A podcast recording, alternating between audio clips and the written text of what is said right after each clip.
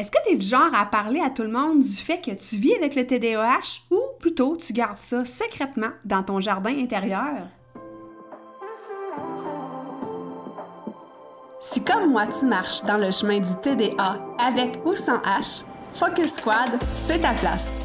J'ai créé ce podcast pour t'aider à avoir plus de concentration, canaliser ton énergie, être l'ami de tes émotions et avoir un meilleur sens de l'organisation.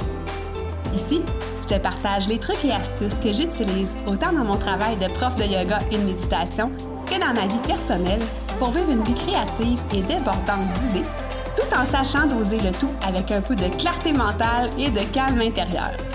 Je te fais part de mes découvertes du moment. Je discute avec toi de la vraie vie, des défis auxquels on a à faire face, en apportant une touche positive et humoristique. Parce que le TDAH, c'est pas un bris, mais c'est plutôt une façon qu'a notre cerveau de fonctionner parmi tant d'autres. Tout est à notre portée et notre regard différent peut changer le monde.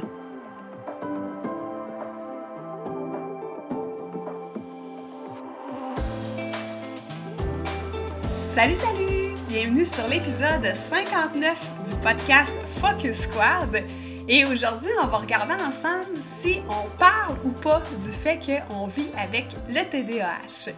Mais avant ça, j'ai envie de célébrer quelque chose qui est super important pour moi, qui est super important pour le podcast Focus Squad. En fait, aujourd'hui, on vient de dépasser, et même je t'ai dit aujourd'hui, c'était plus en fin de semaine qui vient de passer, mais on a dépassé le cap des 5000 téléchargements. Donc, tu imagines 5000 écoutes du podcast Focus Squad.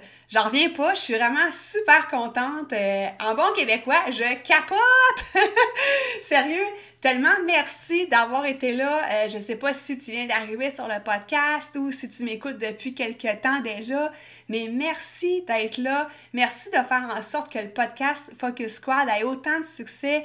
Merci de le partager aussi avec les gens que tu sais qui en ont, qui pourraient en fait en, bénéficier. Euh, merci, merci, merci. Euh, écoute, c'est vraiment un, super chiffre. 5000 téléchargements, c'est pas rien. Puis euh, c'est le fun parce que le podcast est écouté vraiment partout en francophonie mondiale. Donc, je tenais à célébrer ça aujourd'hui avec toi parce que c'est toi et les autres personnes qui m'écoutent qui font en sorte que ce podcast-là a du succès. Alors euh, voilà, je voulais euh, juste célébrer ça aujourd'hui avec toi. Et là, ben, en fait, pour notre sujet du jour, euh, avant que plusieurs personnes viennent me parler et me dire que ces personnes-là parlent du TDAH ou n'en parlent pas, je m'étais jamais posé la question. Moi, dans ma tête, j'en ai toujours parlé depuis que je sais que je vis avec le TDAH, depuis que j'ai le diagnostic. Je te rappelle que ça fait pas énormément d'années, mais euh, c'est sûr que aussi j'en ai fait mon travail. Euh, étant prof de yoga, de méditation, comme tu le sais, je me suis spécialisée dans la clientèle adulte TDAH. Fait que c'est sûr que pour moi, c'est un mot qui est sur mes lèvres quotidiennement. Mais je m'étais pas arrêtée à me poser la question de savoir si c'était bien ou mal ou comment les gens voyaient ça en fait, d'en parler ou pas. Et dernièrement, j'ai discuté avec un homme que je vais appeler François pour taire l'identité et euh, qui habite, euh, en fait, qui est un Européen. Et lui me disait qu'il euh, ne parle jamais du fait qu'il vit avec le TDAH. En fait, il y a juste sa femme, évidemment qu'il le sait parce que, bon, je pense qu'elle s'en rend compte à vivre avec lui, et un de ses meilleurs amis. Mais sinon, il n'en a pas parlé au travail, il n'en a pas parlé à ses autres amis. c'est vraiment quelque chose qui est tabou pour lui. Puis, j'ai demandé, en fait, pourquoi il ne voulait pas en parler.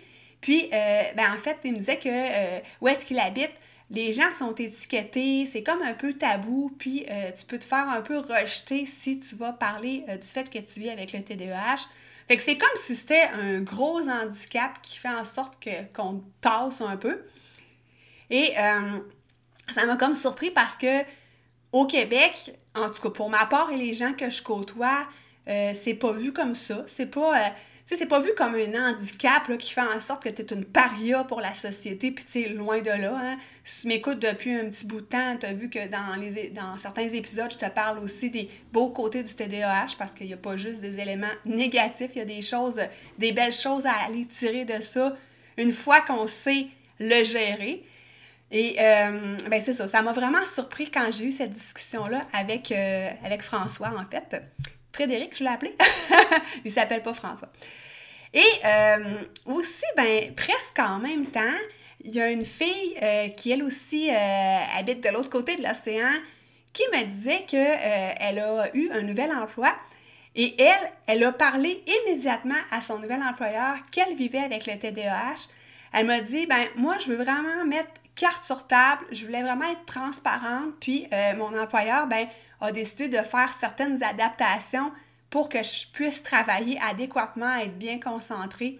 Euh, donc, par exemple, euh, au lieu d'être dans un open space, ben, elle a un bureau qui est, ben, oui, elle est encore dans l'open space, mais dans un bureau qui est plus reculé, tu sais, qui est dans le coin de la bâtisse. Donc, son nouvel employeur a accepté certaines adaptations dans, le, dans la mesure du possible, en fait, donc, elle, elle voyait ça comme un avantage d'en parler. Et là, ben, pourquoi j'ai voulu faire cet épisode-là aujourd'hui? C'était pas pour débattre de est-ce que c'est bien, est-ce que c'est pas bien d'en parler? Euh, je veux juste qu'on regarde les, avantages, les désavantages, qu'on regarde un petit peu euh, qu'est-ce qu'il y en est de chaque côté de la médaille pour qu'après ça, ben, tu puisses te faire ta propre tête. Peut-être que déjà, tu en parles ouvertement du TDAH, puis que pour toi, il n'y a rien là, puis c'est bien parfait. Peut-être que pour toi, tu veux garder ça secret, puis c'est bien correct aussi. Fait que je voulais un petit peu euh, regarder ça, en fait, là, euh, comment voir ça. Et là, ben, en fait, euh, j'ai envie de te parler, moi, pour ma part, ce que je pense, mon opinion, du fait de parler du TDAH. on va regarder les avantages pour ma part, puis après ça, je te parlerai des inconvénients. Donc, le premier avantage pour ma part, ben, je te l'ai dit avec la personne qui a eu un nouveau travail, c'est de bénéficier de certaines adaptations, que ce soit au travail ou que ce soit à l'école. Donc, pourquoi ne pas en parler? Là? Puis tu n'es pas obligé d'attendre d'avoir un nouvel emploi ou de changer de classe l'année prochaine ou de changer de domaine euh, scolaire, peu importe. Mais tu peux en parler, à mon avis, déjà aujourd'hui, si c'est pas déjà fait à ton employeur ou à ton professeur. Euh, et les gens, à ce moment-là, ben adoptent une certaine ouverture d'esprit et euh, peuvent, comme on disait tout à l'heure, euh, te déplacer dans un bureau fermé si c'est possible.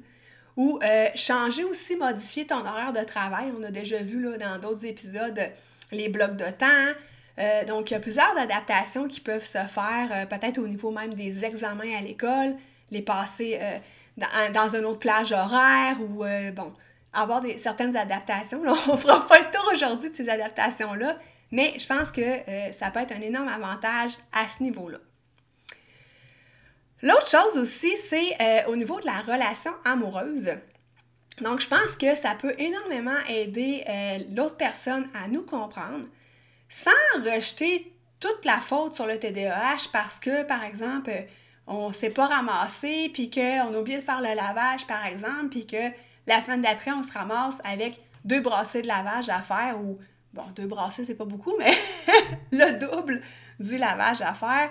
Donc, sans rejeter la faute sur le TDAH, mais de dire à son amoureux, son amoureuse, ben écoute, euh, tu vois, j'ai des petites difficultés au niveau de mon organisation, au niveau de ma planification, ou des fois, par exemple, quand tu parles, tu l'impression que je t'écoute pas, oui, je t'écoute, mais des fois mes pensées s'en vont ailleurs, puis c'est pas parce que je t'aime pas, c'est pas parce que t'es pas important, importante pour moi, c'est vraiment que j'ai des difficultés d'attention. Donc, expliquer ça à ton amoureux, ton amoureuse, je pense que ça peut vraiment aider l'autre à te comprendre, puis trouver ensemble des solutions, en fait, pour euh, euh, améliorer la chose ou pour avoir une vie de qualité ensemble. Fait pour moi, en tout cas, je peux pas concevoir de pas en parler au moins à son amoureux, son amoureuse. Bon, je sais pas, si tu dates quelqu'un puis tu es dans les premières fois que tu la rencontres, ben peut-être pas lui dire euh, la première chose que, tu vas dire en la voyant, là, je vis avec le TDAH, tu sais. Mais euh, au moins d'aborder le sujet dans quelques rencontres subséquentes. Même chose au niveau de la famille et des amis. Euh, les amis proches, les amis en qui tu as confiance, je pense que ça peut être important de leur faire part du diagnostic du TDAH ou tu n'es pas obligé d'avoir le diagnostic si tu soupçonnes vivre avec le TDAH. Ben, au moins en parler, expliquer comment tu te sens, expliquer comment tu vois les choses, ce que tu vis au quotidien. Puis ça, ben, ça apporte encore là une ouverture face aux autres euh, qui peuvent te comprendre aussi. Puis encore là, ben, sans te prendre en pitié, mais euh, qui peuvent comprendre que c'était pas volontaire si t'as coupé la parole, c'est que parfois tu as de la difficulté à attendre ton tour de parole ou que, écoute, t'as oublié un rendez-vous, euh, t'avais booké deux, trois affaires en même temps, puis là, t'as oublié le rendez-vous, tu sais. Fait que ça peut aider les autres dans la compréhension, mais aussi à t'aider, tu sais. Euh, si je reprends cet exemple-là des rendez-vous oubliés, ben moi j'ai une amie qui sait que des fois j'oublie des rendez-vous. Fait qu'elle me fait des petits reminders là, la veille, tu sais. Euh, oublie pas, là, on va dîner ensemble demain, là. Oui, oui, c'est correct, c'est à mon agenda. Ensuite, un autre avantage, là, je t'ai parlé euh, des adaptations au travail-école, je t'ai parlé de la relation amoureuse, la relation avec les familles, familles et amis, mais aussi le fait de dire que tu vis avec le TDAH, ça t'amène un réseau de personnes qui vivent la même chose que toi, en fait. Parce que tu vas avoir des amis qui vont dire Ah, ouais, mon ami est aussi comme ça.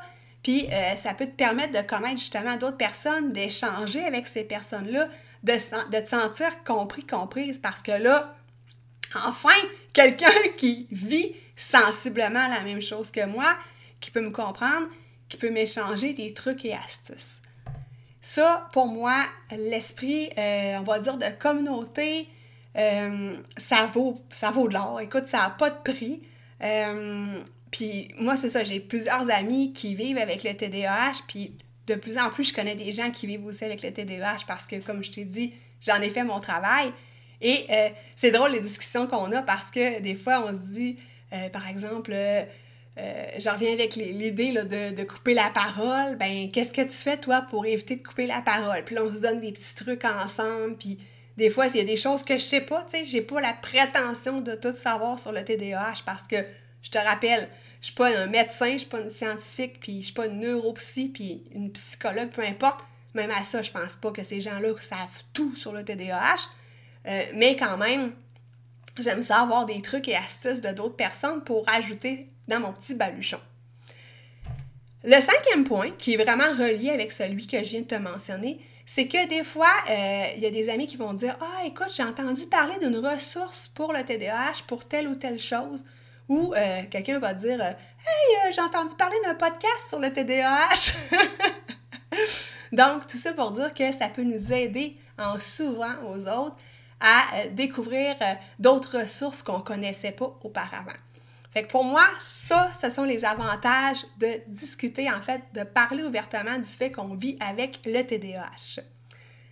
Les inconvénients que j'ai relevés, en fait, euh, le premier, c'est qu'on peut se faire étiqueter, qu'on peut se faire juger, qu'on peut peut-être se faire tasser de côté. Euh, comme je te dis, au Québec, c'est peut-être un petit peu moins le cas parce que euh, c'est quelque chose qui n'est pas vraiment tabou, en fait, le TDAH. Mais quand même, il peut y avoir des gens qui peuvent euh, nous juger puis qui peuvent euh, un peu, sans rire de nous, ouais, nous accoler une étiquette. Et ce que j'ai envie de te dire à ce sujet-là, c'est que on a-tu vraiment besoin de gens autour de nous qui nous jugent? Tu sais, moi, je pense que non. Je pense que euh, si on se sent comme ça avec, ces avec certaines personnes, ben c'est peut-être pas les personnes qui nous méritent. Puis là, ça a l'air d'être. Euh, c'est comme si j'avais une grosse estime de moi. C'est pas ça, mais on n'a pas nécessairement besoin de ces personnes-là, de un. De deux, peut-être que c'est nous qui percevons ça, mais la personne pense vraiment pas ça. Donc, à ce moment-là, c'est peut-être nous par rapport au TDAH. Est-ce qu'on l'a digérer? Est-ce qu'on l'accepte? Est-ce qu'on vit bien avec? Parce que, oublie pas que, euh, tu, comment, je peux dire ça? La façon que tu te sens par rapport à quelque chose, ben, tu peux le refléter aux autres. Donc, si toi, tu n'acceptes pas que tu vis avec le TDAH, ben, tu vas le refléter aux autres aussi. Puis là, ça se peut que tu attires à toi des gens, justement, qui vont te juger, t'étiqueter.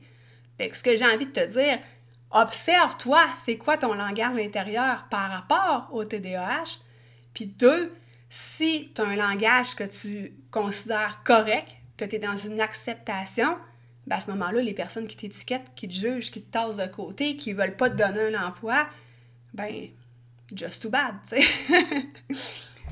Ensuite, Euh, le deuxième inconvénient, en fait, c'est de se faire prendre en pitié par ton entourage qui vont dire Ah, pauvre petite, hein, ça doit pas être drôle, puis Ah, mon Dieu, j'aimerais pas ça, puis ben non, c'est pas ça qu'on veut, tu sais. On en parle du TDAH, c'est pas pour attirer la pitié, c'est pour l'ouverture d'esprit, c'est pour échanger, c'est pour se donner des trucs entre nous, par exemple, de se faire comprendre par notre entourage, mais c'est clairement pas pour attirer la pitié. Fait que si c'est quelque chose que tu ressens des gens de ton entourage, ben dis-leur tout simplement, je, je fais pas ça pour attirer les, sympathies ou euh, l'empathie ou appelle ça comme tu voudras, tu sais. Puis encore là, est-ce que toi, tu joues le rôle de la victime quand tu parles du TDAH? Ça, c'est une autre question à se poser parce qu'encore là, tu le reflètes aux autres, si c'est le cas. Mon dernier inconvénient, quant à moi, c'est euh, de se faire fermer des portes, justement. De ne pas avoir un emploi ou, par exemple, un poste. Euh, si je reprends dans mon ancienne vie, quand je travaillais en assurance, euh, on pouvait facilement, ben, facilement, changer de poste et les gens te connaissent. Par exemple, les gens auraient pu savoir que je vis avec le TDAH et peut-être que j'aurais pu me faire fermer une porte parce que je vis avec le TDAH, tout simplement et que l'employeur aurait pu considérer que euh, pour telle ou telle tâche, disons, je manque d'organisation. Puis là, c'est vraiment, je suppose ça parce que c'est vraiment pas arrivé, puis j'avais un très bon employeur, donc je pense pas que j'aurais été discriminée à cause de DAH, mais c'est juste pour t'illustrer l'exemple. Puis si c'est le cas, est-ce que euh, les valeurs de cette entreprise-là sont alignées avec qui on est vraiment? Est-ce qu'on a envie de travailler à un endroit qui nous ferme des portes? Est-ce qu'on a envie de s'accoler à des gens qui nous ferment des portes? Euh, peut-être qu'on est dû pour d'autres expériences ou est-ce qu'on va être accepté à, notre juste et pleine valeur? Voilà. Donc, pour ma part, ce sont les trois inconvénients que j'ai sortis, que j'ai relevés. Je ne sais pas s'il y en a d'autres. Euh, après ça, ben bon, tu as vu, selon moi, les avantages de parler ouvertement qu'on vit avec le TDAH, les inconvénients, selon moi, puis après ça, ben, ça revient ta décision. Il n'y a pas de bonne ou de mauvaise réponse, comme je te disais, après ma barre. Puis t'es pas obligé de créer ça non plus sur toutes les toits, là. Hey, j'ai le TDAH! tu sais, tu peux en parler aux gens de confiance autour de toi, puis ça s'arrête là, puis c'est bien correct aussi. Fait que c'est ce que je voulais dire par rapport à ça. Si jamais tu as envie de connecter avec des gens qui vivent avec le TDAH, ben, tu te rappelles que j'ai toujours le groupe Facebook Focus Squad. Je te mets les liens en note d'épisode. Et là, je vais l'alimenter de plus en plus. Donc, un groupe où est-ce qu'il y a des gens euh, comme toi et moi, comme je te disais, qui euh, vivent avec le TDAH puis qui ont envie de s'échanger des trucs et des astuces pour euh, avoir une vie plus douce, plus sereine, plus en pleine conscience. et aussi, ben, je t'ai déjà parlé que je suis en train de créer un membership le membership Focus Squad du nom du podcast. Et euh, là aussi, il va y avoir un, meeting par deux semaines. Ben là aussi, il n'y a pas de meeting dans le, groupe Facebook, mais dans le membership, il y aura un meeting une fois par deux semaines. Et euh, tu auras l'occasion de communiquer avec des gens, de connecter avec des gens qui vivent sensiblement une réalité euh, comme la tienne. Donc ça, je vais te revenir ultérieurement quand ça va prendre encore plus forme que ça l'est déjà. Alors voilà. Et euh, ben, moi, je te souhaite une super belle semaine. J'ai envie de te dire, euh, ben, profite euh, du soleil, profite du beau temps, mets ton plus beau sourire, puis bonne semaine. Bye!